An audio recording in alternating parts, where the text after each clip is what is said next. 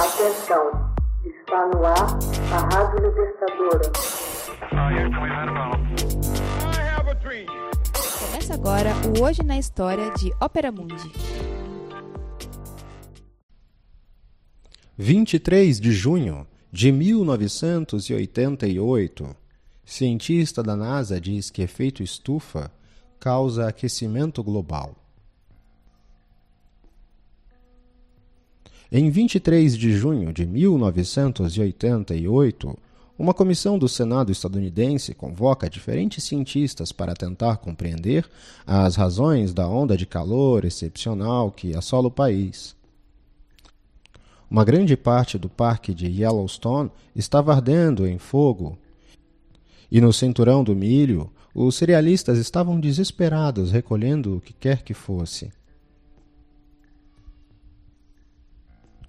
James Hansen, climatólogo-chefe da NASA, causou sensação ao afirmar que a atmosfera terrestre estava em vias de aquecimento.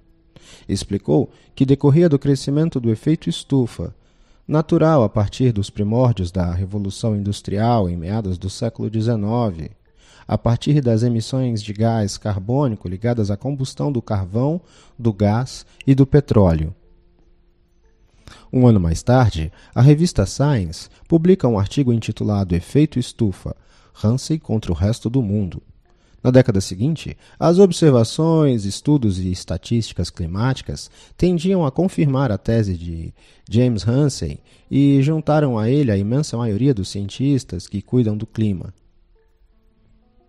Bem antes do depoimento de James Hansen, Há muitos decênios, já os cientistas se inquietavam com as emissões de gás carbônico e suas consequências sobre o clima, mas ninguém tinha claramente analisado o processo nem identificado o fenômeno físico em questão, o efeito estufa.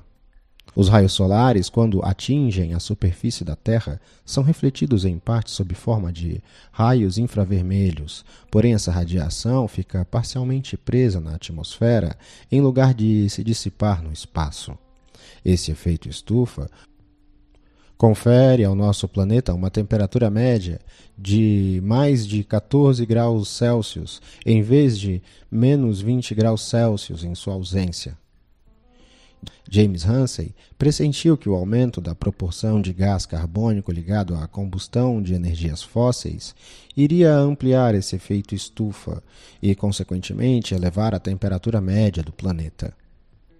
Em novembro de 1988, dois organismos das Nações Unidas encarregados do clima e do ambiente decidiram criar um centro especializado destinado a coletar toda a literatura científica sobre as mudanças climáticas, tendo em vista esclarecer as responsabilidades políticas. Tratou-se do painel intergovernamental sobre as mudanças climáticas, da sigla em inglês IPCC.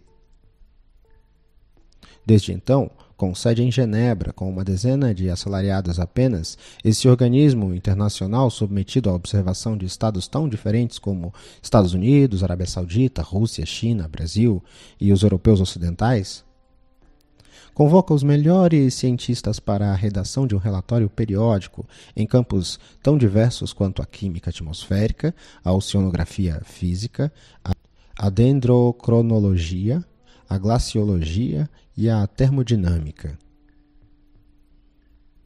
De relatório em relatório, ficou confirmada a realidade do aquecimento climático global e sua origem antrópica. Emissões de gás de efeito estufa derivado das atividades humanas.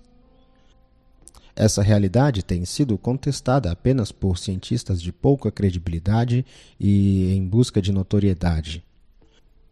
Suas consequências podem se provar gravíssimas, a menos que coloque como questão central o modo de vida e de consumo inspirado pelo American Way of Life, em alusão às grandes cidades, generalização do automóvel, globalização das trocas comerciais.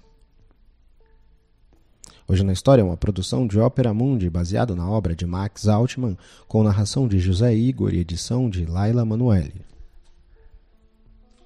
Você já fez uma assinatura solidária de Opera Mundi?